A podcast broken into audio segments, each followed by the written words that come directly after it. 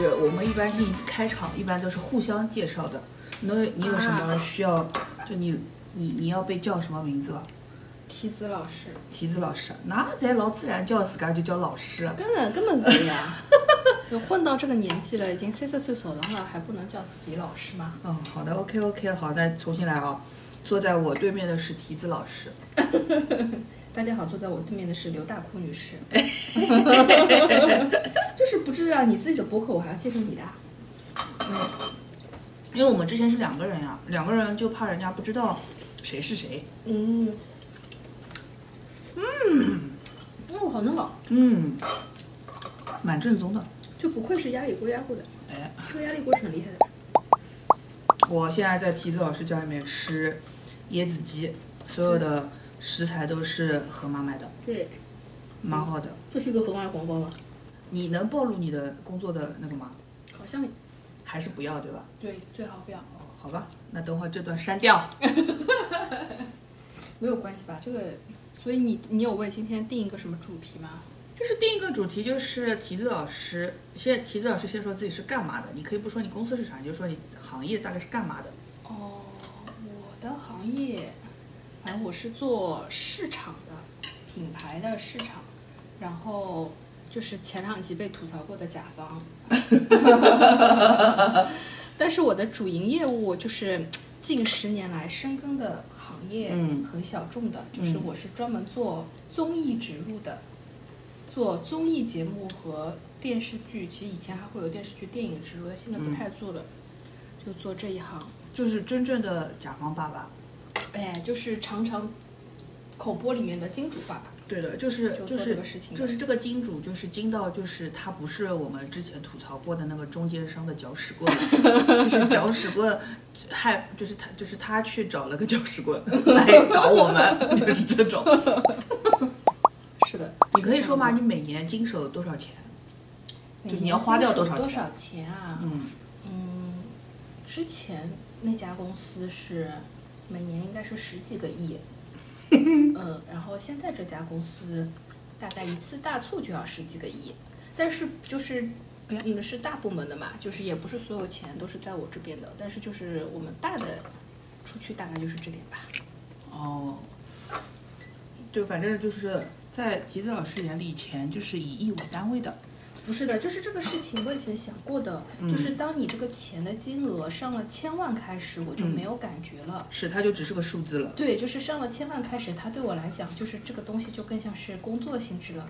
但是就是你跟我讲小钱，我是有感觉的，就是我会感觉这个东西更贴近我自己的生活。嗯就比如你跟我说这个东西可能要十万，我就会觉得，哎呦，很贵的，它居然要十万。嗯但是你跟我讲这个东西一千五百万，我就会觉得，哎，很便宜的，只要一千五百万。就是已经是有一个工作跟生活的分界线了。就是当你到了大气层工工作的那个 range 的时候，就会觉得，呃，钱不是钱了，就很便宜的。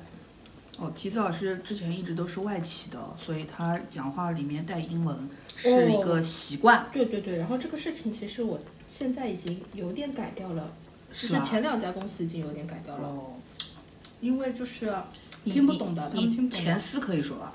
前四可以说的，哔哩哔哩，对，前四可以说的，对的，哔哩哔哩跟那个呢？那个还是不要说，哦那个太敏感了，哦 不要说。不要说，哔哩哔哩。对的，反正就是大大大大大金主，但是在哔哩哔哩也就做了一年，其实。有哔哩没有改这种，就是啊，就是这个事情要说的，嗯，就哔哩哔哩真的这家公司不怎么样，我把这这个就做直接做成标题。嗯金主爸爸说了，哔哩哔哩这家公司不怎么样。嗯，就真的不怎么样。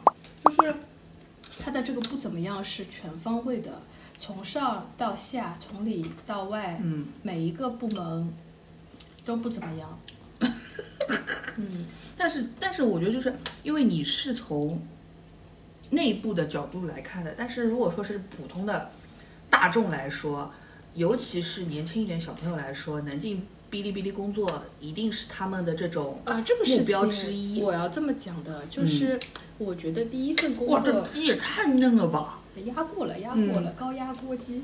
就是第一份工作，我觉得很重要的，嗯就是它是奠定你整个嗯、职业生涯、工作习惯的一个嗯基础。嗯，就是像家教一样的，就是当你第一份工作的时候，你没有跟对公司，没有找对师傅，嗯我觉得对你整个工作习惯来说是很不好的。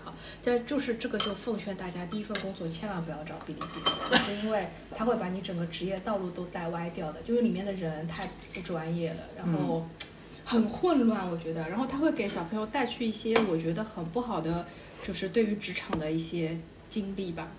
嗯，所以我是觉得比，如，比如啊，嗯，比比一些可以说的如哦，不是一要说到他太那个。啊，这个一下子我也想不太出来，反正就是我觉得很很专业的职场礼仪，职场里。哦，对对对，这个也是有说头的，就是因为 B 站太随意了，整体来讲啊，嗯然后嗯感觉大家年纪也比较轻嘛，就不是很懂那种职场的一些礼仪性的东西。我嗯觉得你如果说我你就做好准备，一辈子就在这种公司里面，嗯嗯对吧？你可能也可以的。但是假如你之后要进社会的话，我觉得你会被社会毒打的，而且嗯就是大家对你的感觉会是觉得说，哦，你已经毕业这么多年了，对吧？你已经不是说个大学生了，然后你嗯居然还是这副腔调的，就不太行。嗯反正我觉得不太好。也不是说整个公司真的一个优秀的人也找不出来了，但是我觉得大多数人进这家公司都是混吃等死的。但是我真的觉得就是有很多人是，嗯，就是就像你说的，就他如果一毕业就进这个公司，其实他会觉得在这个公司很开心的。因为他会觉得啊，身边的人都跟我一样，都比如说都是喜欢二次元的或者说是大家志同道合啊，可以穿那种什么，可以穿汉服上班啊，可以每天撸猫啊，就是这种哦，那这种对这种小朋友的诱惑是很大的。对对对对对，那这个确实是的，就是，嗯，B 站的上班的状态是，呃，它不要求你上下班准时打卡，它其实是一个弹性工作制。嗯呃，你一天只要保证打卡满八个小时就可以了，所以嗯确实是很自由的。嗯还有就是，呃，公司里面因为是可以允许养猫猫狗狗的嘛，嗯嗯，所以大家都会把猫啊狗啊带来，就是确实还是工作氛围上是蛮开心的。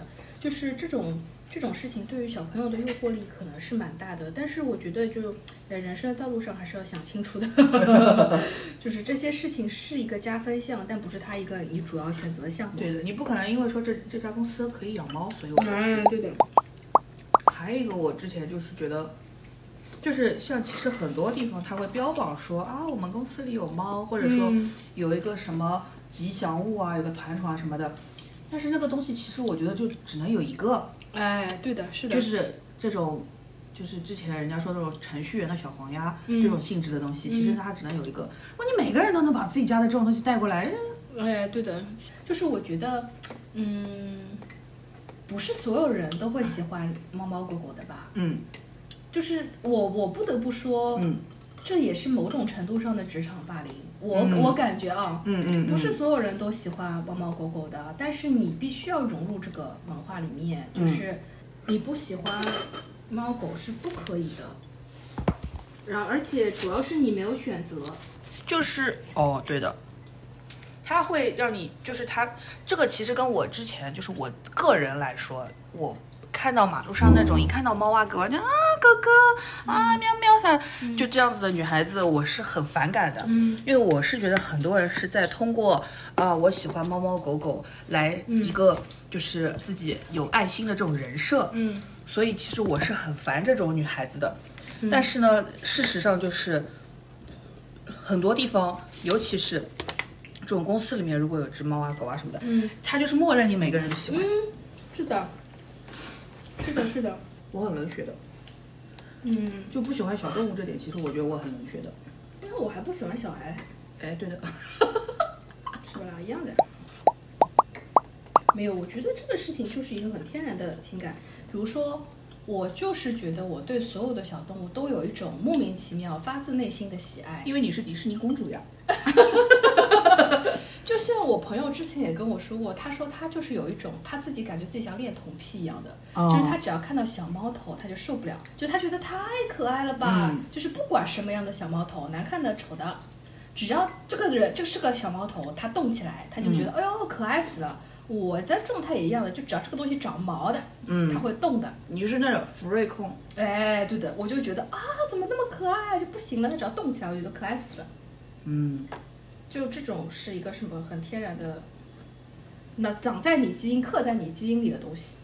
我对这种小动物没有感觉，就是没感觉，也不是说讨厌，就没感觉。但是你没感觉还容易嘛？就是比如说公司里面有人养个狗，你路过只能觉得哦算了。但是如果有人真的很怕或者很不喜欢嗯，的，对的，对吧？比如说像我妈，我妈就会一直问我啊，你们公司这么多狗，那像那种过敏的或者我不喜欢的怎么办啊？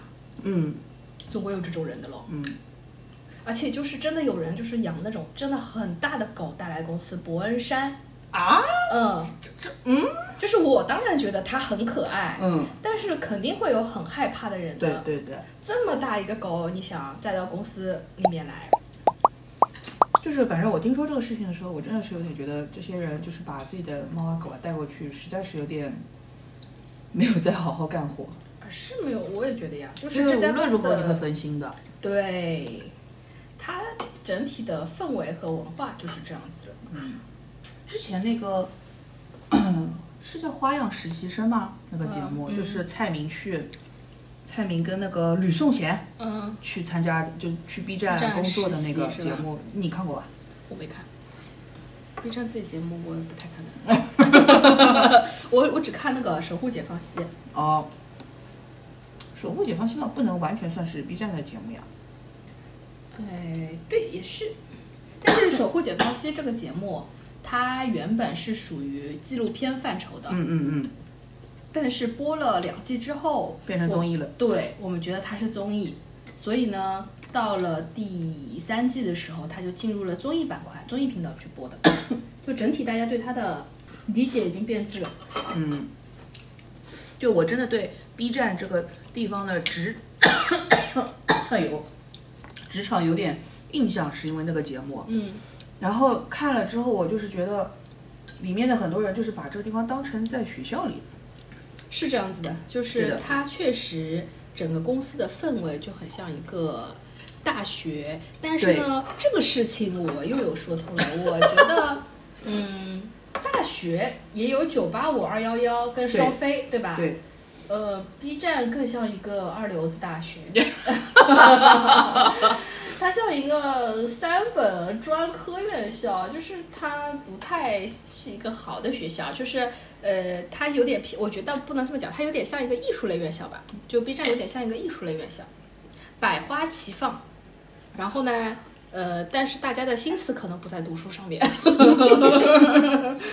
们每天在那里到底干嘛呢？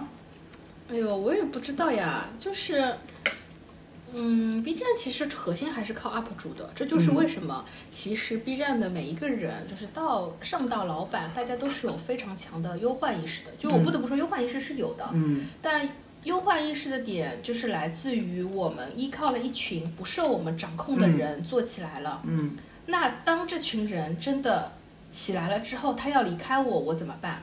嗯就是我真正让我强大的东西不由我把控。嗯这件事情对于整个 B 站来讲都是一个很可怕，就顶在头上的靴子，它不知道哪一天会掉下来。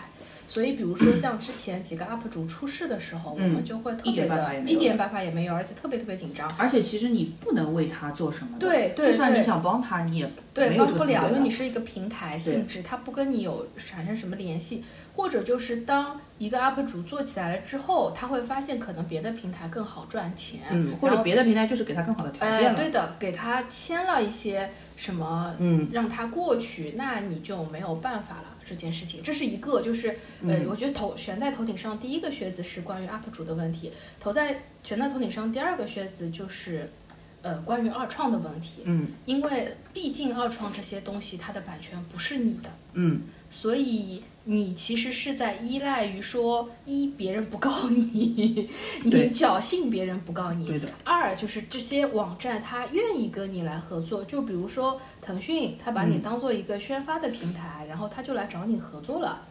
对吧？那是有可能你是能做这件事情，不然你做的所有事情都是违法的。嗯就他想告你就告你，想下架就下架，你一点办法都没有。就是包括我们之前版权采购的时候，我们就会问说，为什么要采购这么多老剧？嗯它的原理就在于，因为 B B 站的用户就是他 UP 主对于老剧的运营、剪辑、二创实在是太多了，他再不买这些东西的版权，他真的要被告死。呃，所以因为这些版权也不是很贵嘛，他就觉得那我匹是不是我就把它们都买下来，就像四大名著这种东西他就买了，就是因为像什么《红楼梦》啊什么的二创，用它的画面实在是太多了，他不买真的要被告的。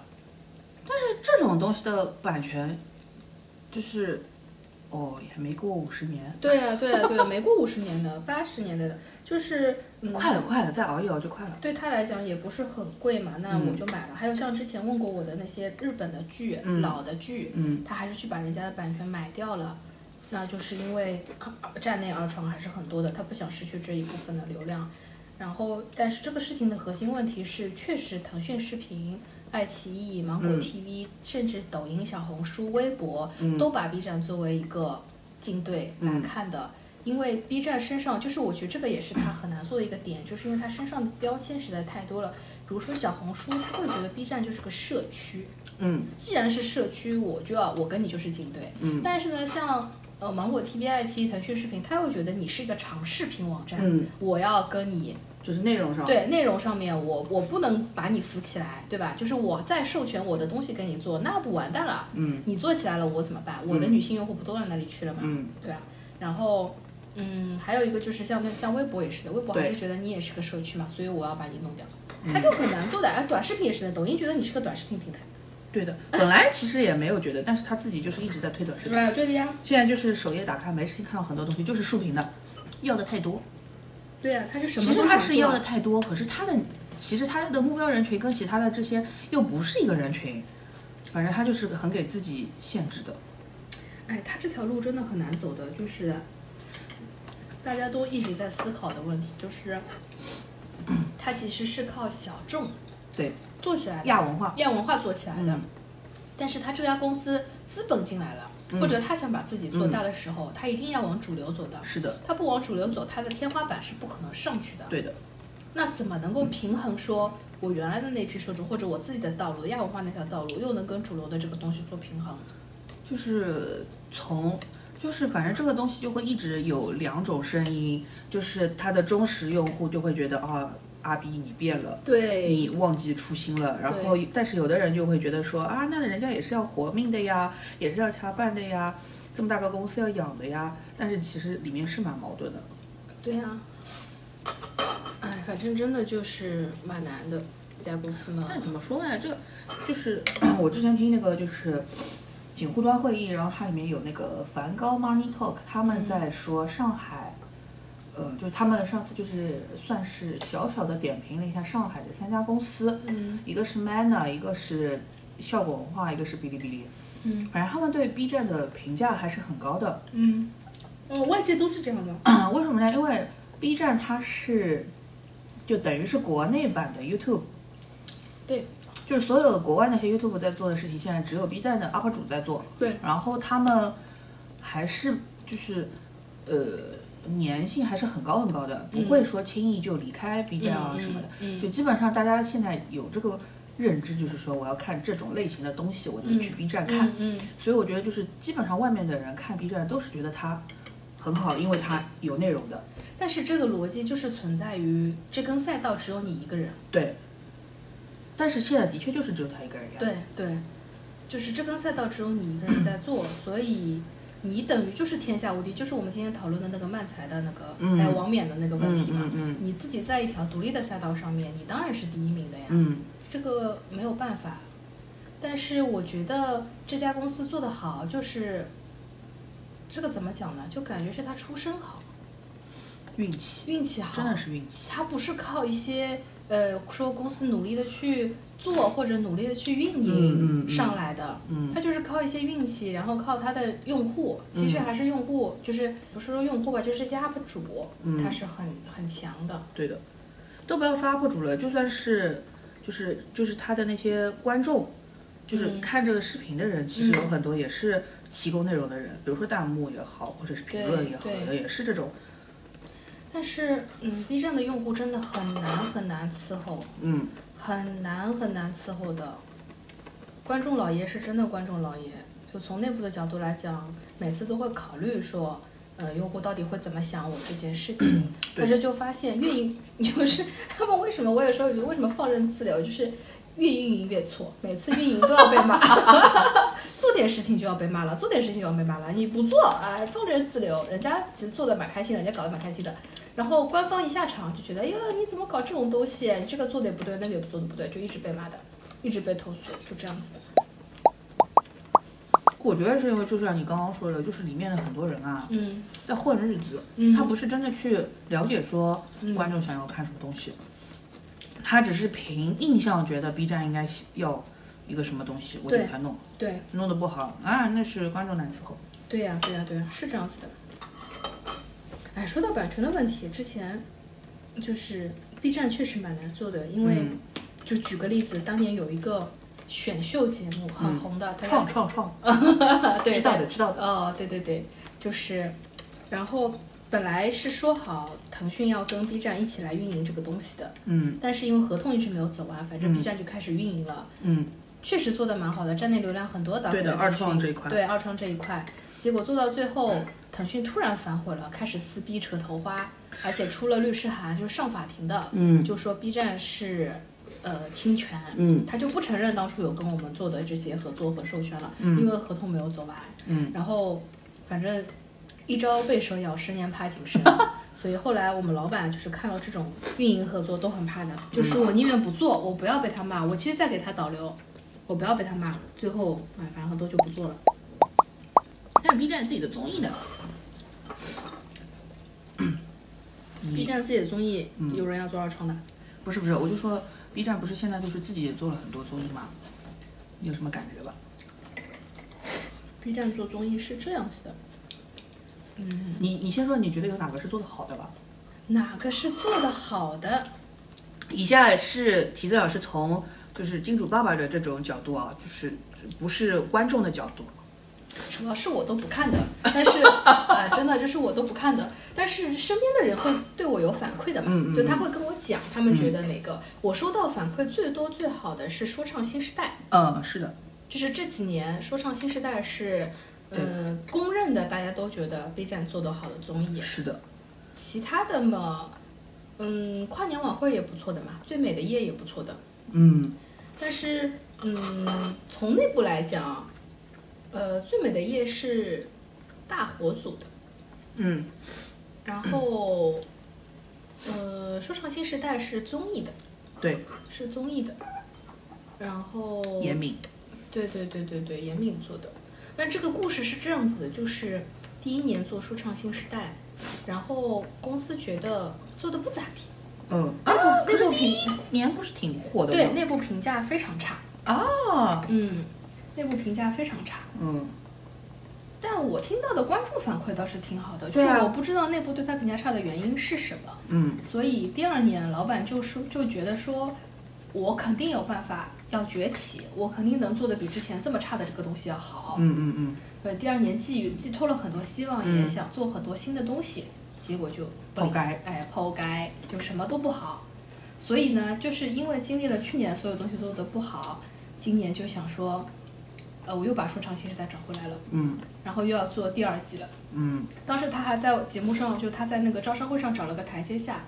他说：“谁说第一季的节目第二年就要做第二季的？把他搞得来像自己胸有成竹，我就是故意这样子的。嗯其实就是因为 莫名其妙第二季就第二年根本什么东西都没有做出来，都破该了，所以才那个的。还有就是当时他们很寄希望于呃九零婚介所嘛，嗯嗯嗯嗯，九零婚介所就是觉得九零婚介所肯定能够做出来的。但是就是第二季相至少第二季的九零婚介所是比第一季要好的，质感质感上啊，就结果上我不知道，但是这个这个事情是这样子的嘛，就是九零婚介所这个东西我没有看，嗯。但是呢内部是这样子去分析它的，呃，第一季的时候，嗯。他们的目标实质上是女性受众。是。就是当时为什么要做九零婚介所？初衷是觉得 B 站的男性浓度太高了，嗯。他希望能够找到一些对内容是能够吸引更多的女性进来的，所以呢，他们就想做一个很女性向的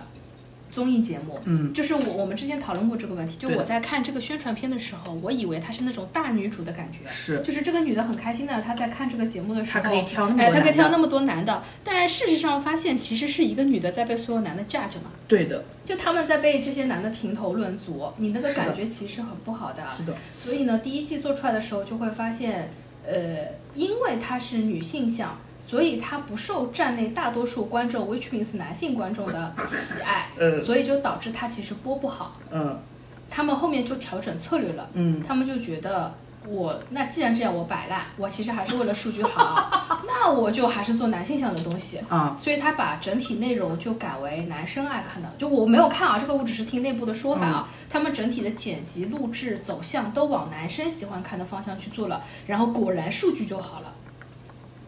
就他们放弃了自己最初的初衷了，然后变成了一个男生男性视角可能会更愿意看的，就包括他们的一些推流的卡段啊，嗯标题的标题啊，嗯都是那种呃他们会觉得能够吸引到男性用户的。嗯嗯，确实数据就好了呀。所以就是自此之后，我们老板就觉得说，他真的不知道女生爱看什么，他他很纠结这个问题的，他一直在思考这个问题，到底女的爱看什么啊？她不知道。哎，我我说一下，我老板是个直男，嗯就是这个直男管着 B 站所有的综艺，就是你看到所有综艺都是他拍出来的。所以呢，就他拍脑袋出来的，不是说他自己去拍啊。对的，所以他的他的逻辑就是，我不知道女的爱看什么，我不理解。那如果是这样子的话，其实当一就像谈朋友一样，当一个男的说出来你到底要干嘛，我不懂，我不知道你们女的到底在想什么的时候，其实最主要是他没想，就是他其实没有真的说站到女性的立场上去想。就包括像九零婚介所，就很搞笑的，还是我跟你一起在 B 站看的嘛。其实他还就是觉得他就是一个很，就第一季哦，他就是一个很老土的相亲节目，对套了一个游戏闯关的壳，对，然后他现场的置景也好，然后嘉宾选人也好，各方面其实很土，就还是非诚勿扰，因为孟非嘛，对，就还是非诚勿扰，甚至于包括我觉得他们在哎是嘉兴还是哪里啊，弄了个棚嘛，不是，嗯，无锡好像，呃无锡，嗯，就那个棚搭的也很简陋的，就是有很多东西，我觉得可能其实。就是从 B 站的角度来说，他们是想做一个新的东西的，但是孟非那边出来的效果是土的，呃，还是土的，包括它的一些音效也好，现场有 keyboard 老师配那种很傻的音效的，我的就我天，这是上个世纪的事情了。然后包括还有一些，就是地上的这种铺的那个，就是因为没做地板嘛，就铺的黑地毯啊什么的也好，脏不拉几的，就是它就是一个上个世纪的思维在做这个事情。其实有可能 B 站这里提出来的是一个好的想法的，但是它没有找到对对的执行方，对吧？对的执行的人不行，或者不就不是不行吧，不适合，不适合。对对的。嗯，也是的，也是有这个原因的。对的，但是今年的话，至少虽然今年其实我觉得它九零婚介所，因为我稍微看了一点，就第一集嘛，嗯，它会更像现在很多恋综的那种质感了，哦，就是普通的那种，就是外景的啊，就是弄一个像度假区还是什么那这个营啊什么的，嗯，就是他们是哦，男生坐在一个小帐篷里，然后嗯，然后每个男生外面有一块牌子，然后那个女生去看那个牌子之后，看要不要进这个小房间，就是小帐篷。啊，那就是恋现现在的很多那种练对的，的就是那种逻辑啊。普通正，就至少它跟上现在的大众的，就是相对来说普遍的一个水准了，它跟上了。是这第一季是真的没跟上，它是一个老老的东西，它现在至少跟上了，但是呢，没有什么特别创新的地方，因为真的看起来就千篇一律。嗯舒适区啊，嗯，真的是这个就是他们的，舒适区啊。不用动什么脑子的，啊就是按照以前《非诚勿扰》那套来就可以了。对呀、对呀、哎，但是你嗯凭良心讲，确实《非诚勿扰》这么多年，嗯，它也是有这群受众要看的嘛，而且收视率也不差。它的这个模式是至少我觉得其实还算是合理的。嗯，就是一个技术的模式，就是选来选去，看能不能看对眼。就算是日本、韩国做，也是这样子呀。武川雄辉好像说过日本的这种《非诚勿扰》节目嘞。但是就是现在日韩的模式一直在更新的嘛，嗯比如说像狼人杀那种版本，嗯对吧？嗯就是他们还在想办法有创新的，我觉得。哦，现在国内的一些恋综嘛，反正他自己不去想的，他还是抄抄别人的模式嘛。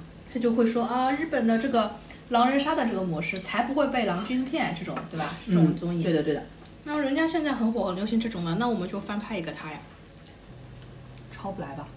哦，但是我要为国内抄袭和翻拍这件事情，嗯我也想解释一下的。嗯嗯嗯，很多人就会说他为什么要抄？嗯他为什么不买版权？就我不说为什么不创新啊，嗯嗯嗯就是嗯，说实话，从甲方的角度来改来来说，这个模式它之前有成功的案例，对我来讲是加分项。嗯，倒水吧。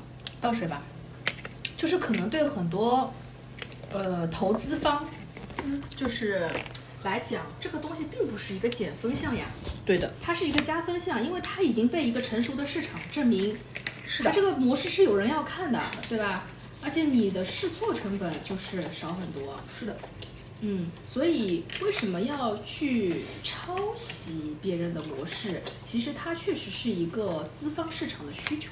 嗯你不能讲它错，嗯，呃，但是呃，很多人点就在于你抄可以抄，你为什么不买版权？对你为什么不花钱？对，为什么不花钱？那这件事情要要要解释一下，就是因为不是说不想花钱。说实话，现在综艺制作成本都很高的。嗯你随便一个小综艺，就是一般呃媒体他会把自己综艺分级 A、S、嗯 S 加，对吧？呃，随便一个综艺 A 级综艺好了，它的成本可能就是几千万的，嗯所有的拍摄成本、艺人成本加在一起，版权一般多少钱？几十万到几百万不等。嗯就是整个版权费用对于综艺本身大体量的投入来讲，它是一个小钱。嗯但为什么我不花？是因为国家不允许你花，嗯，就是国家不允许买版权这件事情，嗯或者说就是可能我具体政策不记得了，但可能是什么一个平台一年只能有一到两个版权是嗯国外版权，你购买就是你就说我就是抄买它的，比如说好声音，我假设啊，嗯嗯嗯，那国家都不允许的状态下，你怎么办了？你只能 对吧？这大家对抄这个事情又没有一个什么界定的。嗯就说实话，《好声音》之前陷入版权斗争的时候，它是怎么解决问题的？就是正常版本的《好声音》是哦，我选你了，我椅子转过来。它就改成我椅子滑下来，对那你说我能是抄你的吧？我是一模一样的版权吗？我不是了呀。嗯，而且说实话，就是我以前也是做这种版权综艺的翻拍的，国内翻拍的，买版权其实是里面非常值得花的一个投入。嗯因为我花了可能小的版权费几十万、几万，甚至有的时候就可能十几万吧。就对这种小的以色列的，像很多版权都是以色列公司在卖的啊，我能拿到一套完整的经验，嗯我能拿到，对我能拿到一个完整的 Bible，甚至我们之前做的时候，海外人员会飞过来给你进行指导，嗯。你整个片子剪辑的逻辑是什么，你要准备什么素材，这些对我们来讲能够去掉太多其他多余的成本了，对的，对吧？我何乐而不为？我愿意买的嗯呀，但是不买只是不允许你买，我不是不想买，我不是不愿意花钱，嗯，这个钱真的不多的，很便宜的，所以我觉得基本上现在能做综艺，或者说不管是综艺也好，剧也好，它买版权的钱真的就是小钱。嗯你像现在这些，就是我们这两天在发那个《苍兰诀的风》这种网文，嗯，一季头我给你全买光，嗯它你这版权钱算什么啊？对，版权是非常小的一部分的那嗯个。当然，我也不是说国内没有恶意抄袭这种事情啊，啊，有的，对某些某些台、某些平台，某些某些什么梧桐什么的，哎，对对对对对对对，他就是要抄，对吧？我对我们也没有办法，对我只是讲一下有有些困难是在中间的。对的对的。完了，吴桐可能下次就找到一个说辞了啊，因为不让我买呀。有个尼罗你行，哎，真的呀，你想，我有个我有个 Bible 多简单啊！对呀我没有 Bible，我们常规录制要怎么样？比如说录一期综艺，它完全的模式是新创立的，它先要试录几期，是的，是的，就是它整个录制流程会变成，比如说我要拖三个月，我第一期、第二期在第一天、第二天录完，我中间可能要一个一个月或半个月的时间，我自己去剪剪看，去把这个模式弄出来，我看看合不合理。对，梳理完了不合合理了，我可能才会继续录下去。中间有什么问题，在第二次录制的时候是要改的，这个其实成本是挺高的。这个是我以前公司做过，就是帮东方海做过那个就是样片，嗯，我们做过不知道多少样片了，都、嗯最后都没有推下去。哎就是你自己拍脑袋想出来的东西，大大概率最后是会卡卡住的。对对对对对对，就是有很多现实问题，你嗯录制的时候你才会那个的嘛，是的后期的时候你才会。尤其是说真的，台里面很多这些制片人也好，编导导演也好，脑子里是空空荡荡的。就是叫他叫我们去，就是就我们是制作公司，等于是供应商嘛。那我们去帮他，其实我们只能帮他实行执行出来，他有多少东西执行多少，很少说我能帮他想出一个新的东西来，因为那样子就跟他本身要去做的东西也不一样了。就所以就是我觉得就是像这种他脑子里面没有到底要什么，那我们下面的人就抓瞎就瞎弄，最后就是就是白干。当然了，他们对他们来说不是白干，因为他这个钱还是赚了的，但是对我们来说就是白干，因为制作公司来说，你没有一个拿得出手的东西，就就对对对你个人来说好了，我简历没简历里面没有东西好写的，对，因为全部都没播，夭折了。所以我最开始，因为我在外语频道做的嘛，嗯然后当时也是因为有这种做海外版权综艺的经验，嗯所以我们当时很多台里的老师，呃，不想在台里干了，因为台里确实外语频道混也不是很好混，也不是很好混吧，就是发展不好嘛。嗯嗯出去出去之后，他们很多人的一个呃工作的方向就是去这种版权买卖公司。嗯就在早些年的时候啊，就还这件事情还没有被国家控制的时候，因为当时这个市场很大的，就是国内有很多呃节目其实都是购买海外版权进行拍摄的。是的，嗯，这个生意还是蛮好做的。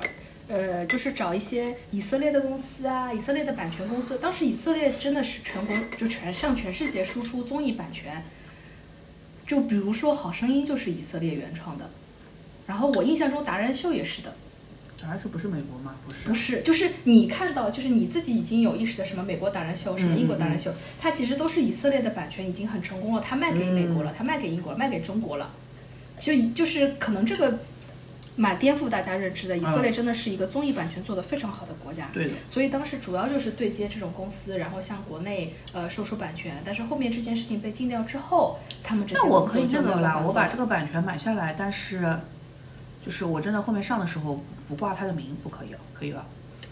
我不知道呀，但是确实后面就没有了。哦，就是从这种政策出来之后，后面就因为如果说到这个的话，因为买版权其实是为了规避说后面他再来告你呀、那我把它买下来，哎但是我不挂你的名，逻辑上是的，很多合作模式是这样子的，就是比如说《极限挑战》，嗯。他说实话哦，他第一版方案出来，包括他整体节目组的策划，嗯，他是为了去抄两天一夜的，哎，他是为了去抄无限挑战无限挑战的，对，他是为了抄无限挑战的。哦，那一年是这样子的，嗯。那一年呃有三个卫视出了节目这个故事很有名，对，对对对，那一年有三个台、三个卫视、出了基本同样的方案，对。声称自己买到了《无限挑战》的版权，对。然后进行拍摄并播出。嗯。Then 我们后面听到的故事是说，呃，就是五挑的那个。美日、呃韩国的那个公司就到中国来考察了，就实际上这三家没有人，并没有人真的拿下来，他们其实还在最后考察的阶段。嗯。然后考察完了之后就给了蓝台，嗯。我印象中是这样的，把版权给了蓝台，但是呢，东方卫视很神奇的，当时东方卫视就就就就已经把人找好了。他准本来准备按照模式拍的，是的，但是他把人就找好了，那个什么呃孙红雷啊、黄黄渤渤啊，就被他们都瞧来了，花了很多钱都瞧来了，根本总归要拍的了。总归要拍好，他们就准备自己不按他这个模式，就就半抄半实拍，嗯半抄半实拍。但是他们也做了一个蛮狠的事情，就是他们好像我忘记是第一季开始还是第二季开始的，他们就花钱把韩国的团队买来了。对，韩国人，韩国人买来了，嗯。就是他没有买版权，但他把幕后的那些人全部买来了。嗯所以《极限挑战》一直录到严敏离开前，严敏应该是第五季离开的，好像第四，第四季还是严敏的，第五季哦离开了。一直到严敏第五季离开前，整个节目的摄制团队、编剧团队全部都是韩国人，嗯，就是这个模式后面一直沿用下去了。嗯。但嗯，确实不得不讲，就是当然跟严明也有关系啊，我觉得跟这个团队也有关系，就是、呃几条最后出来效果是蛮好的，压过了对的对的另外两个台，对吧？对的对而且甚至压过了蓝台去买了他版权的那个版本，蓝台做的是是反正做了个改了个名字。做了的，好像是。嗯但是我记得那个时候极挑，然后红了之后，那个很红，就是我们的挑战，就央视的、嗯灿星到央视做的那个版本，他们是买了吧？好像是他们买的。对他们买了的。对的，然后这个版本我记得印象当中也是还不错的。对对对对对，这个版本还不错的，对的，很好笑的呀，做了一季没做，好像一季结束好像你没有做。好像是是不是呃做没有做了第二季了，因为我印象当中那个杨超越好像是上过一次的，哦爬长城什么的，好像是这个。反正那个也蛮好看的。嗯，然后有软今天，这个问题就是我有个《极限挑战》的剧组的朋友，节目组的朋友，他一直会跟我讨论的，就是他觉得韩国人的拍摄方式他是不认同的，嗯。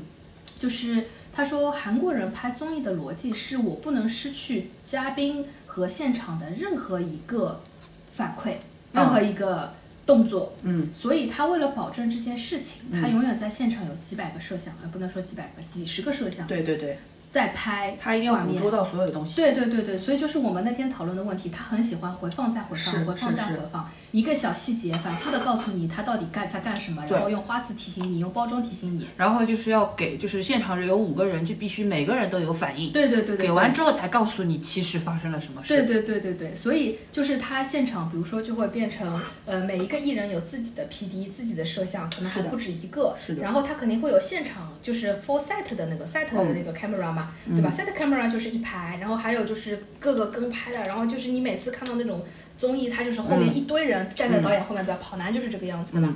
但是我朋友就说，他觉得以前中国综艺不是这么拍的，嗯所以呢，中国综艺在后期的时候没有什么废素材的。嗯嗯嗯，但是他在他在做极挑的时候，他就会发现后期有无数的废素材，废素材就是因为摄像机太多了，永远在穿帮。是的，啊、就是他说这个对后期来讲非常痛苦。首先素材量很大，所以才出现了一个工种叫 DIT，哦，就专门对素材的人。哦，就是他说，首先一素材量就太多太多了，真的有多少嗯而且是素材？废的对废素材，真的有多少素材能用呢？然后还有一个问题就是，比如说像跑男这种，你一边要跑，一边要各种人要站在一起，大家互相拍的，是时候就会出现，明明这段是好用的，我应该要用的，然后可能十几个工作人员在站在后面，然后就穿帮了。但是要看的，就是有的人他是在追求说我不穿帮，但有的节目是无所谓的。哦，他就讲他在后期的时候，他就觉得这个是一个很困扰的事情，他就并不是很赞同韩国的这种拍摄模式。嗯嗯嗯嗯，就但是我觉得这个这个上面来说，他其实只是跟中国这边做事情的方法不一样，嗯它也不能说是对错，嗯嗯，就是只是说中国人就是可能受了一点震撼教育，哦，原来人家做节目是这样嗯，子的。是的，是的，因为说到底来说，韩国的节目还是抄日本的嘛，嗯。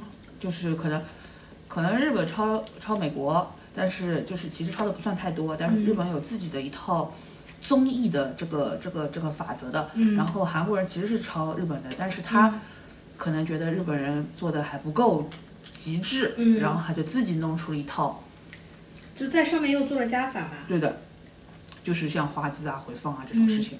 因为因为我是不太要看韩国综艺，然后我是反正硬看了一些，就比如说之前为了顶楼看了一下他们那个不会伤害你，嗯。然后最近嘛又去看安宥真，然后去看了一下蹦蹦游戏，呃地球游戏厅，就是我始终我还是不太要看韩国综艺的，因为我觉得他们还是有一种在嗯炫技，觉得有点像。啥叫炫技？就是有点像我看姜文的电影，姜姜文的电影不能我觉得很刻意对的，他说你看我这台词写的一语双关了吧？嗯我这个桥段厉害吧？嗯我这个什么，我这个剧情设计的是不是你想不到？嗯就是就是我是不是很 man？、就是他就一直在跟你输出一个，就是你看我怎么样，我我厉害吧，我厉害吧，就这种感觉。嗯，韩国综艺就给我有一种，看这里很好笑哎，你快笑。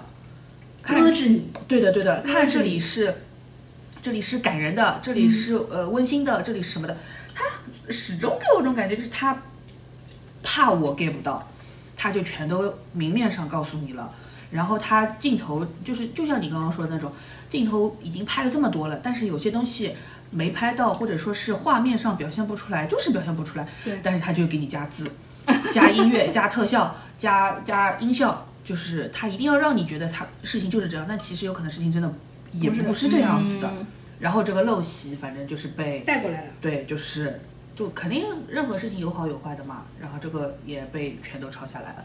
嗯，浙江台抄韩综是抄的最多的嘛，浙江台就完全就是都是这个味道。对，其实因为浙江台有些主要就他呀，摇摇摇一天，哦，嗯，摇一天摇一天。就是就反正他们就是那种，就是我虽然没有拍到这个画面，但我一定要让你明白我的意思。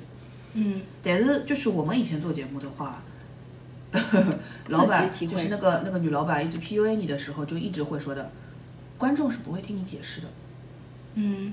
他觉得尴尬就是尴尬了，嗯。他没看懂就是没看懂了，嗯。你你去解释是没有用的，你只有用镜头画面去嗯说清楚，嗯人家那个才是真的，其他的都是假的。嗯，这个话是有道理的，对对对，就是日本人的搿种，就是说呃大字啊、音效啊什么的，还是处在一个锦上添花的，或者说他就只是强调一下的，他不会给你生生再造一个梗出来的。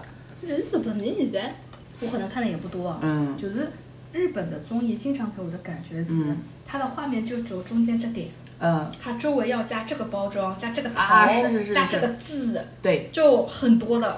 它有一些，但是它这种东西都是一些信息上的，比如说这一节呃副标题这一节嗯。大概出点什么东西，嗯。然后下一节要提示你谁谁谁要进来了，然后呢，其实还是因为日本人穷呀，它的外景是不带明星的，它画面中间都在放外景，然后明星都在小窗里，对的，明星都在小窗里，他只要在棚里做做反应就可以了，嗯多轻松啊！嗯你说谁明星没事情，就你要发他在棚里享福，还是你发他去吃苦，肯定是两个价钱了嘛。所以现在他给我，我也是觉得，就是日本综艺很固定的模式了。嗯就基本上大家都这样子的，除非是说像，就是以前 Tokyo 做那种什么铁子湾大学那种东西，哦，我在荒山老、嗯就是荒山里面求生啊什么的，除非是这种艺人像的，日本人几乎没有什么正经的真人秀，嗯，它没有户外真人秀？对的，几乎是没有的。棚内也没有吗？棚内有的就是那个什么那个那个 Terrace House 叫什么什么露台啊，不知道。双层公寓，双层公寓，对对对，也是恋综。啊，嗯，它就是没有棚外，嗯，户外野外综艺嘛。野外就是野外的话，都是编导或者说记者、编辑嗯出去采回来的东西，它不是说我带着艺人出去求生或者干什么这些都没有的，没有这种真人秀的。其实说到底就是没钱。哦，但我觉得野外综艺这个概念哦，嗯，这边包括这边流行，还是因为当时跑男做起来了，韩嗯，国做起来了，两天一夜、跑男这种嗯野外综艺一下子火到国内来了。但是这个东西其实是你往上硬推推的话，祖师爷还是那个。就是哎叫什么来？China Rush 那个叫什么来着哎，对，但是？China Rush 那个哎原版叫什么来着？Amazing Race 啊，Amazing Race，对对，对对就是为什么我会说到这个事情，就是因为 Amazing Race 当时的 China Rush 版本就是我们那个团队做的嘛。嗯然后其实说实话，我们那个团队现在大多数人还是混的不是很好的。嗯，但是当时就现在大家回忆从前，嗯会觉得说我们其实才是国内第一批尝试野外综艺的人。但是为什么我们没有现在他们这种？就是越做越好，然后也不停的有活接，对吧？嗯大家一起零零散散在接一些活，就是觉得生不逢时。就是我们在做 China Rush 的时候，国内并没有吹起这股野外综艺的风。你们 China Rush 的时候，因为平台也有问题啊，你们是在 ICS 播哎，没有，我们当时上卫视的上哪个？东方卫视。上东方卫视啊？嗯嗯，我们当时上东方卫视的。段好吗？时段还可以，周六还周日的晚上啊黄金嗯黄金档，啊，我一点印象也没有，我只记得在 ICS 播。嗯，当时是这样子的，第一季的时候，当、嗯最早还没有 China Rush 的时候叫上海 Rush，、对对对对对，我知道的，我知道的，嗯上海 Rush 的时候是确实没有买版权的，嗯，就是自己地方台做做嘛。嗯。嗯嗯呃，做了一季之后，其实，在 ICS 当时就是收视效果很好，对呀，呃，很好之后就觉得说，那要不我们就做中国版本，嗯。所以当时就去找了美国的这家嗯。我记得是 ABC Family 那个好像版权公司是 ABC 嗯。Family，、找了他们买了这个版权，版权费也不是很贵的，嗯。所以就拍了第一季的 China Rush，嗯。然后第一季 China Rush 和第二季 China Rush 都是在 ICS 播的，嗯。但播完之后，第二季就在东方卫视一个不是很黄金的档播了。嗯播完之后，其实反响也是蛮好的，就特别是我们的官微啊，对呀当时微博刚刚兴起嘛，对对对官方微博，然后包括台里面一些邮箱反馈，大家都说这个节目很好看，对呀，所以东方卫视就把它第三季搬到了周末的黄金档去播的。哦，但是第三季做完，我们就没有做第四季了。但是就是但是因为你们做的那个版本是素人的，对我们做版本是素人的，素人的，就是没红。但是后来就是深圳卫视做了，是明星的就红了，其实是人的问题。哎，没有，但是我们也是觉得说，当时国内的观众确实那个时候一二年呀，嗯嗯一二年嘛，就是大家还没有接受说这个综艺的模式吧。就是如果说，嗯，包括后面，呃，当然啊，如果后面再做，肯定也是会像深圳卫视一样选择做明星的嘛。嗯，我们就觉得有点生不逢时了。我觉得是现在听下来的话，我觉得是人的问题。如果你是选艺人的话，做早可能就还可以。嗯 Amazing Race 就是这种老牌的节目啊，嗯没有大词的。嗯没有花字，没有音效，没有什么，它只有音乐。就是紧张的辰光，或者是碰到什么困难，或者对对对，还有它剪辑的一些故事嘛。对的，它其实是靠的是硬功夫，嗯它没有那些花里胡哨补助辅助的那些东西都没的。嗯但是就是到了，就这个东西下来到日韩了，或者说或者说就是到国内了，就是很多东西自己硬功夫没有，只能靠后面这种去给它补一补。补充说明。但我小的时候真的看 ICS 看了很多这种，因为 ICS 那时候是放国外综艺的嘛，而且，他就只要做字幕，他都不需要配音啊什么的。这是我们组做的呀，是的呀，他只要做字幕们组做的。，多开心啊！我以前一直在 ICS 看那个 Project Runway，呃，对对对，然后那个后来面后面有一期字幕是我做的。而且 Pro Project Runway 我觉得其实它本身在国外影响力没有说高到怎么样的，但是我觉得它至少在国内的话，会觉得它是一个顶级的节目。那个时候是就觉得它是一个顶级的我还记得那真人秀。个女主持人海底，海底对吧？对的海底，海底找个很丑老公。哎有的一个就里面那个呃那个 team，哎，叫 team 吧，嗯就一直就一直就是 work work hard，伊就一直辣盖讲叫侬做了好做好，咕咕咕咕咕。还有的就是我是因为看了 Project Runway 才知道 Michael Kors 这个牌子的。哦呦呦呦呦！哦，是吧？他是穿过他们的衣服什么的，是吧？不，他在里面当评委的。哦，一直都是在里面当对对评委的对对对对对对对。我是因为他才知道这个牌子的，对对然后对对对所以后来就上海还开了这个牌子，我还觉得嗯，就是我当时候就有点就是不懂了，这个牌子到底是什么 level 啊？嗯 它到底是奢侈品还是什么啊？就那个时候就是有点疑惑。他现在算轻奢吧？对的，但是它的东西老实讲还是大灵不灵的。那它在国外吧，也就是奥莱的水平啊，对吧？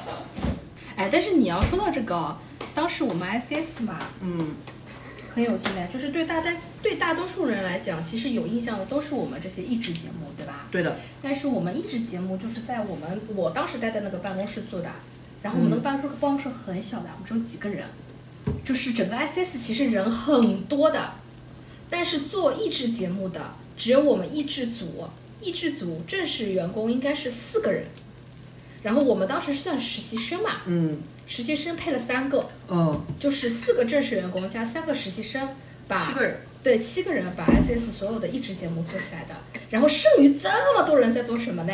就是比如说在新闻。做，哎，新闻是有的，呃，ICS 晚上的新闻，然后呃，ICS 的一些小综艺节目，就是叫 Get Away，不知道啊，你我知道，我知道。Get Away，安龙，安龙，对对对，Get Away 那个组人可多了。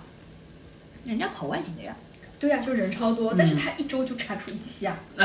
你想，我们一支一支组一周要做多少东西啊？就是晚上的片子基本都是我们一支组上的，好吧？白天的晚上都是我们一支组东西上的。对的，对的，对的。就，嗯 但我以前一直在也觉得，在上次看那个 Hannah Montana，嗯，汉娜蒙泰纳也是我们组弄的呀，就所有买卖版权翻译都是我们组弄的呀，就你们太忙了吧？就很搞笑的呀。我就觉得说啊，凭什么？啊，凭什么？对啊，凭什么？但是我是就就觉得说，像我们以前小的时候是看这种东西的，对，然后现在的小朋友就是没看过好东西了。对，就是网上不是很多人讲的嘛，就是嗯你会以为这个世界越来越开放。嗯我小时候都看过这么多东西，嗯现在又是网络时代，你获取信息这么简单，那现在的小孩不是应该更容易看到那些，嗯，对吧？更容易、更简单、更多，但实质上是跟我们以前比越来越少了呀。对的，不看了。台里面电视台都不能播的。你像我们小时候，我我暑每年暑假看柯南、美少女战士、是的摩卡少女樱，对的，然后我从小就是看那个 CSI，呃，对吧？小时候看嗯益智片，呃，CSI、大侦探不要说这个，了。对，小时候还看什么？就是以前我觉得我的同学了什么还喜欢看那什么西西公主。哎，对的，电视里都会放的呀。对的，李德摩。就那天一个谁说说我很喜欢看这种侦探小说的，我想了想啊，这个事情我从小就喜欢看的呀。嗯我小时候电视里最爱看的电视剧就是《大侦探波洛》跟 CSI。然后我不是说我当时外婆家里拿了很多小说、小时候的书回我家嘛，我发现就是我当时看的最旧的那一个叫《中国古代大侦探》系列，哦。呃，就是哎，我想了，我原来我从小就 是是看这种东西的，所以呢，你的玩密室呀。对，就是喜欢这种嘛，但现在的小朋友就是没见过好东西。对的，但是你真的说，也不是说好东西不好东西吧？你说就是像《苍兰诀》这种，我也觉得好看的呀。嗯，但是现在的小朋友觉得好看就会被人骂，就会说：“哎呀，你们怎么这？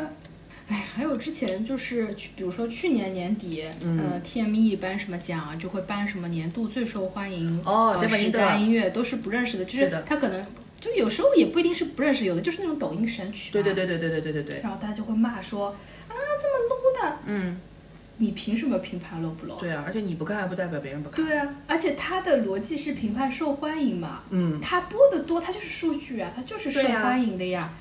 就就为什么不是说受你个人欢迎，受别人欢迎的你就觉得他 low 啊？嗯，但是我至少还是觉得，就比如说微博，或者说是，就把微博吧，或者小红，哎，小红书也不是，就微博，就是如果一个东西它真的很红的话，至少我首页肯定是刷得到的，嗯。我觉得就可以了。嗯，你不要去说你自己喜欢或者不喜欢，啊然后去说这个东西红或者是不红，对，就是它红就是红，我。就包括说那个时候，嗯，很多人不相信蔡徐坤是真的出圈，哎，对的对的对的，可是人家就是真的出圈。对你不你不喜欢，或者你去黑他或者怎么样，都无都没用的，他人家也不 care 你的。对但是现在粉丝就喜欢吵你们是假红，你们是嗯有水的，对我们是真的，你们是假的。但其实有什么呢？反正我觉得做 marketing 对我人生观最大的认知就在于，我的认知不是全世界人的认知，嗯，我的体感只是我的体感而已。对的大多数人跟我不一样。对的，就是我觉得大多数人是，嗯，分不开的，他没有办法去跳出来看这个事情的，他只会觉得我我感觉到是这样，就是这样，是真的了。嗯，就我说我那个朋友，他就很喜欢一直说嗯，啊，这个东西怎么会红的啦？怎么会有人喜欢的啦？啊，你你你不喜欢不代表没有人喜欢呀，嗯对吧？他他红出来，你在首页看到他，就是有他的原因在那，嗯就是因为有人在看呀。你不喜欢不代表其他人不喜欢了，不要以自己为中心理解这个世界。对的，而且不是，而且就反过来，不是你喜欢的东西，别人就都喜欢的。对对这个事情，我觉得就是为什么天天有人在网上吵架，对，就是因为这个，你喜欢我不要喜欢的呀。对，就上次我那个，就是上一集我那个播客也是的，那个人说他在我下面留言说啊，你去看一下《快乐再出发》，真的很好，呃，想听你们聊。然后我说哦，我觉得这个是有粉丝向的节目，我不打算看。他就说，然后他就开始说了豆瓣多少多少分，几十几万人打分。然后你说这是粉丝向节目，我也不是粉丝啊，可是我觉得很好看，不是不是？我说那你看呀，对，这这你你你你觉得好吗就可以了，你来强迫我干嘛呢？要摁头你看，哎哎，摁头。而且其实就是我觉得现在就是像芒果 TV 也好，或者说是其他的一些台，就是很好的一点是他们知道自己什么东西做给谁看了。对，他没有说就是只有那些还搞不清楚事情的才说我做出来的东西要全人全人类都喜欢看。只有搞不清楚的人才会这么想，就是搞得清楚人就知道我这个节目做出来是给这种人看的。那我就说快乐再出发。对的，快乐再出发，它的会做的原因是因为嗯欢迎来到蘑菇屋。对蘑菇屋，为什么会有欢迎来到蘑菇屋？嗯是因为当时呃录那个向往的往生活，嗯，当时前期就觉得那个地方不要空着了，对，不要浪费。呃，我们想点找点东西来做做，做个垫片。嗯当时就是这么想的，我给那个呃向往的生活来做个预热。嗯嗯嗯，然后呢，他当时做这个目节目的目的很明确的，就是嗯粉丝想，是的，就是粉丝想。粉丝还不肯承认。啊，粉丝还不肯承认。然后呢，他当时资方是谁？嗯资方是芒果 TV 会员部门，嗯嗯会员部门就是要收你这点，要收你粉丝的钱的呀。你素人，你你花什么钱看这种综艺啦，对不啦？就是要收你这点粉丝的钱。所以呢，会员部门出的钱做了一个只对会员可见，为了收你会员费用的这么一个综艺。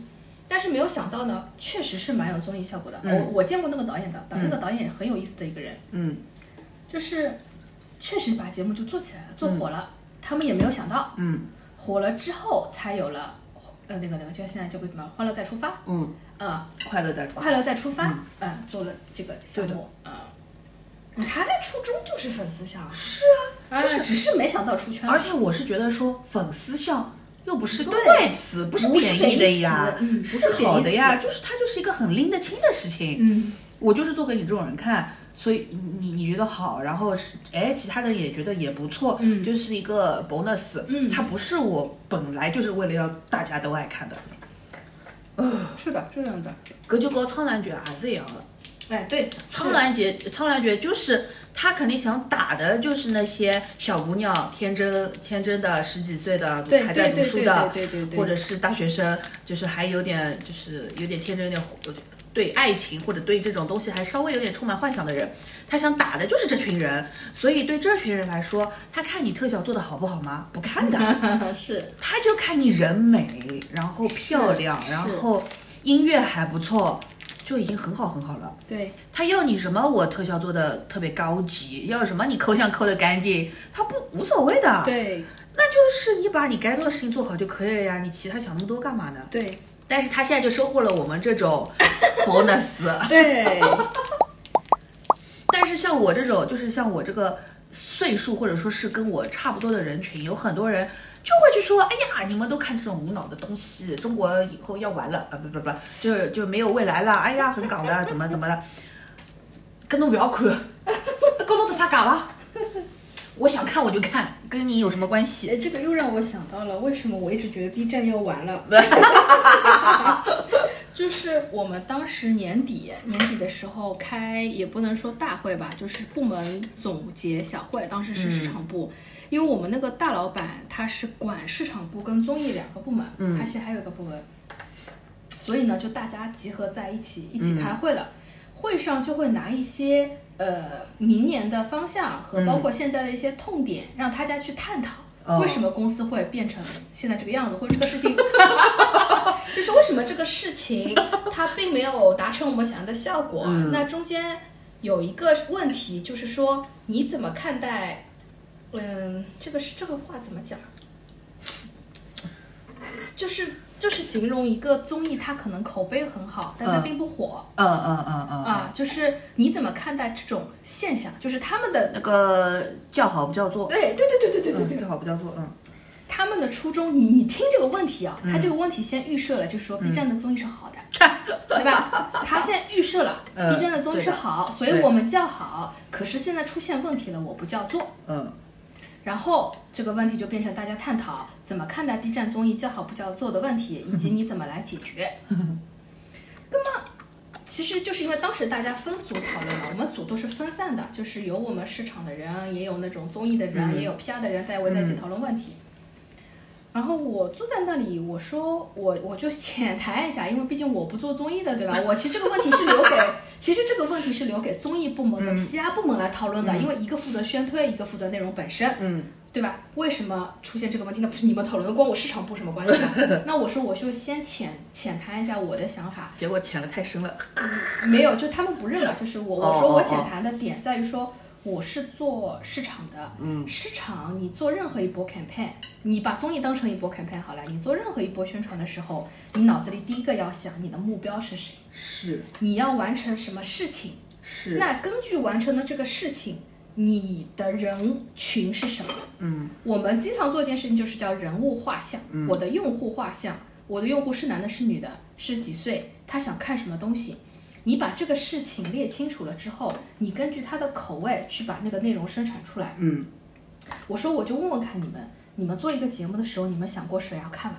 嗯确实就没有呀，没有人想过这个问题呀。然后他们就不认同，嗯但反正，呃，我我说我说我就随便举例啊，比如我们 B 站去年的综艺叫《五千年》，嗯我说你们你们看了《五千年》，觉得它内容好，你想过谁看吗？嗯，你给了一个门槛这么高的东西，你又做的不娱乐，嗯，对吧？谁要看这个东西呢？你的假想的目标是谁嘞？受啊，五众到底是？很那个吗？但是至少因为我朋友圈有一个给五千年做宣发的宣传的一个人，频就是捷报频传，哦，不灵的不灵不灵，做的不好哦做的不好。我说你们想过不啦？到底给谁看的啦？嗯没有想过呀，就真的没有想过就大家就就回答这个问题嘛。然后就说啊，我们觉得不是这样子的，呃，综艺嘛，就是要给做给所有人看的呀。不是的，哦，那所有人也会有一个人群画像的呀，他也要喜欢什么东西的呀？嗯你想过这个问题吧啦？啊，没有人想过的，真的没有人想过的。然后他们就很，我觉得就很很傲慢的，B 站的人真的很傲慢的。他竟然会这样，但是他嗯，可是就拿他们 B 不认，站反正就是 anyway，他们不认同我的看法，哦，他们不觉得在做一个项目之 B 站前，自己还要分区呢，美妆区、舞蹈区什么区，自己还要分区呢。分区是主站的事情。对，我的意思就是说，他就看看自己会做分区这件事，他都没有办法理解没有人想过这个目标人群这件事哎，吗没？有人想过这个问题，没有人想过这个问题。嗯，然后他们就觉得说，呃，我叫好不叫座的原因，可能是你就比如说啊，综艺要去怪那个啦，宣传了，嗯。就你知道啊，就做嗯综艺的人他就去怪宣推的部门、P P R 部门，你们为什么宣推没有好好做？嗯，对吧？你这个东西没有跟上节奏，那个物料也没有物料也没有，嗯没有规划好。嗯宣推的人就去怪综艺，嗯就变成一个甩锅大讨论，你知道吧？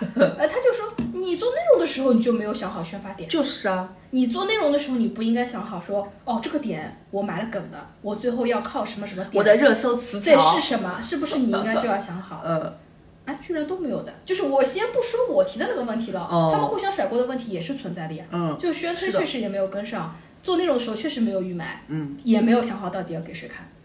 然后这个事情就是我们讨论完，其实我们组讨论没有结果的，我们那个组就变成了一个甩锅大会。呀，呃，然后这个问题就最后就拿到老板面前，你所有人讨论完，你要输出一个结论给老板看，老板也要去分析这个事情的。然后我们我们那个大老板就跟我提了一模一样的话呀，嗯，他就说你们到底想好你们的目标了吧？每一个做每一个项目的时候，你们有没有想好到底要给谁看？他说，叫好不叫座，其实就是失败。而且我觉得叫好不叫座，搿闲话侬勿好自家讲。哎，对的，对的，对的，对的，就是老板就说，其实你不要说什么叫好不叫座，你就是失败，没人看就是失败呀，是的，哎呀，还有个面。有什么好不好的啦？其实说真的，叫做的东西大基本上都是好的，对呀、对呀、是的呀。所有的最多只有像，比如讲像啥个《唐人街探案》各种，呃，《唐唐探三》搿